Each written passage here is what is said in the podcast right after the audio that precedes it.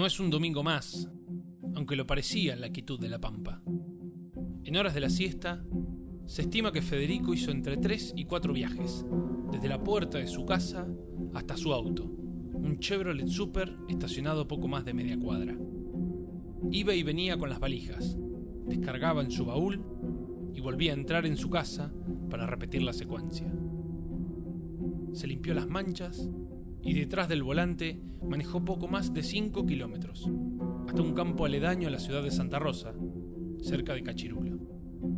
Allí, en el establecimiento rural de Guillermo Echeverri, Federico Gonzani enterró, en partes separadas, el cuerpo descuartizado de su mujer, Nidia Nieves de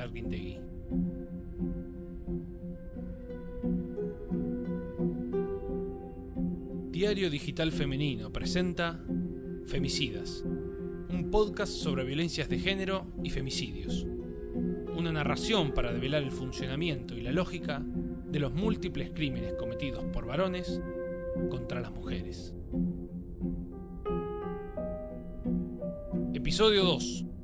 El primer femicida. Federico Gonzani era un ciudadano pampeano nacido en la localidad de Eduardo Castex, ubicada a poco más de 80 kilómetros al norte de la localidad pampeana.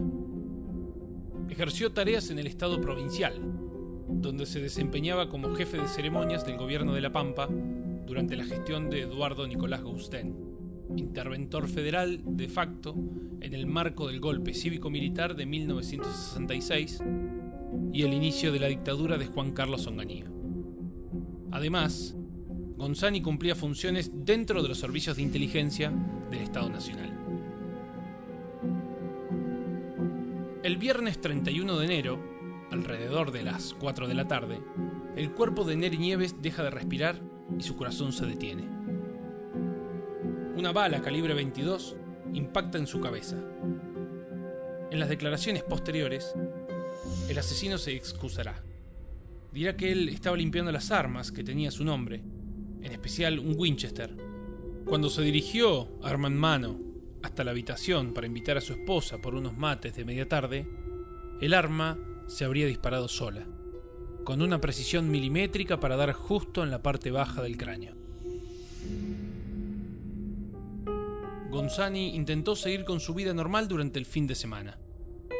Según reconstruyeron en la posterior investigación, esa noche del viernes se alejó de la ciudad en su auto para pasar la noche en medio del campo. Por la mañana del sábado primero de febrero, se hizo presente en su lugar de trabajo en casa de gobierno, e incluso, sugieren algunos testimonios, se hizo un tiempo para visitar a una muchacha que era su amante y trabajaba en la municipalidad de Santa Rosa. Entrada la noche de sábado, repitió su pernoctada en su auto, en las afueras de la ciudad. La mañana del domingo 2 de febrero de 1969, se dispuso a ocultar el cuerpo de su mujer.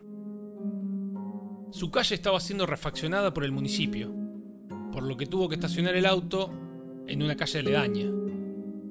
Ante el miedo de ser descubierto por sus vecinos, cuando lo trasladara al baúl del Chevrolet, Gonzani optó por mutilar el cadáver. Lo descuartizó y separó en partes para hacer de fácil traslado sin generar sospechas. Manejó varios kilómetros y ante el silencio del campo la enterró.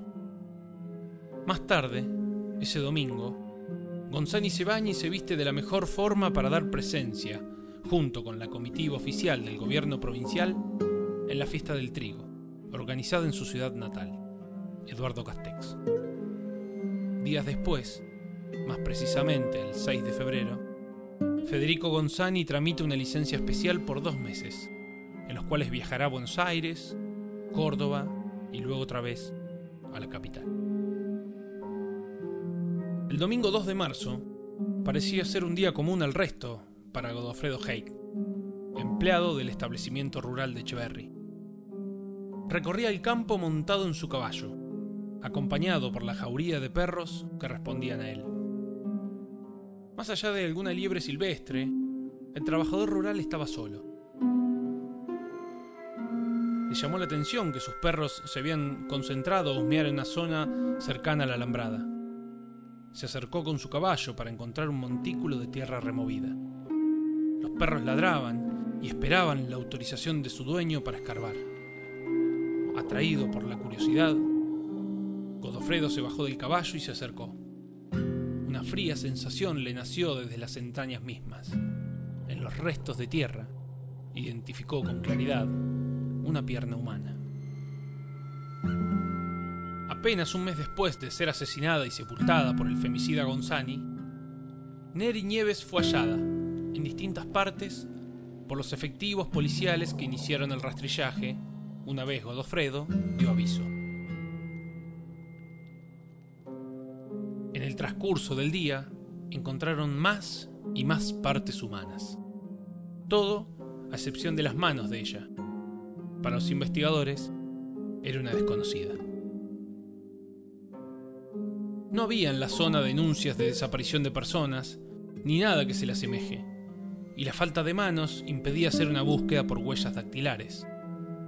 La noticia, no hay duda, revolucionó la tranquila ciudad capital, que muy lejos estaba a fines de la década de los 60 de tener las dimensiones actuales. Hasta los medios nacionales se hicieron eco de la mujer descuartizada de Santa Rosa. Según señalan algunas fuentes, diarios populares hicieron tiradas de hasta 11.000 ejemplares en un solo día en la ciudad capital. La identificación de la víctima pudo hacerse pocos días después, más por una cuestión de azar que por la investigación policial. El inspector Dardo Ponce, que colaboraba con el jefe de policía de la investigación, escuchó oír de su esposa la extraña ausencia de una vecina del barrio con la que siempre compartían charlas. ¿No será Nieves? preguntó Ponce, más para sí que en diálogo con su mujer. La intriga lo llevó a trasladar su duda al jefe del operativo policial, y empezó así a hacerse una minuciosa investigación que terminó con un allanamiento a la casa de Gonzani y Arguindegui. Mientras tanto, el perito de la investigación había logrado identificar en el cuerpo de la víctima unos arreglos en un premolar derecho, por lo que pidió a los efectivos que presten particular atención a los posibles exámenes de dentistas presentes en la casa. El allanamiento se produjo en ausencia del femicida, que se encontraba de vacaciones. En la casa de Gonzani encontraron algunas radiografías dentarias que el odontólogo que las firmó corroboró que eran de Nieves y coincidían con las del cuerpo encontrado. El ovillo, poco a poco, empezaba a desenmarañarse. Gonzani, por su parte, viajó a la capital donde fue a cobrar su remuneración por ser parte de los servicios de inteligencia. Estuvo varios días con un amante en Carlos Paz, Córdoba. Ya había visitado a sus suegros en Bahía Blanca para contarles que Nieve no se encontraba bien de salud y pensaban hacer un viaje juntos porque eso, aparentemente, le ayudaría. Allí se enteró por los diarios de que en Santa Rosa habían encontrado el cuerpo de una mujer que estaba pendiente su identificación. Volvió a Buenos Aires y vagó en distintos hoteles en soledad. Cuando se dio a conocer el nombre de la mujer y se hizo efectivo el pedido de captura sobre él, Gonzani pasó las últimas noches pernoctando en la calle, a escondidas de la policía. Una noche, mientras dormía en el asiento trasero del Chevrolet en una calle poco transcurrida, un haz de luz en el rostro lo despertó. Gonzani es detenido por la Policía Federal y trasladado a la colonia penal de Santa Rosa. Allí esperó su juicio, que se demoró tres años. Recién en abril de 1971, en una sala llena de personas, principalmente mujeres, fue condenado a prisión perpetua. El caso con Sani nos dejó muchas cosas. Primero que nada, un recuerdo bestial e inolvidable de la crueldad y la violencia que el hombre puede ejercer contra una mujer, además del particular ensañamiento para con su cuerpo. Recién 10 años después se daría con una de las manos de la víctima, mientras que la otra permanece aún oculta en el campo. Pero, más aún, Federico Gonzani dejó en la memoria popular un eslogan instalado socialmente, y que, si bien puede funcionar como una sátira del brutal crimen, la expresión vamos por parte, dijo Gonzani, y descuartizó a la mujer, tiene de manera inconsciente un fuerte componente disciplinador. Porque, aunque no queramos, aunque ni siquiera lo sintamos así y estemos convencidos o convencidas de que nunca haríamos nada que se le asemeje, el dicho reproduce la violencia que Nieves sufrió. La expresión vamos por partes intimida a las mujeres, sobre todo las pampeanas, de lo que es posible un hombre. Banaliza la muerte de una mujer y lo que es peor, la carga de un tono humorístico que no corresponde.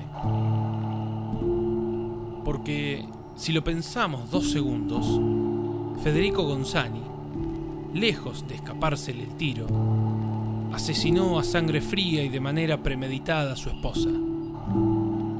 Esperó y planificó el crimen, qué hacer con ella y dónde refugiarse. Después de todo, si vamos por partes para organizar la cuestión, llamemos a Federico Gonzani como corresponde. Un femicida. El primer femicida pampeano.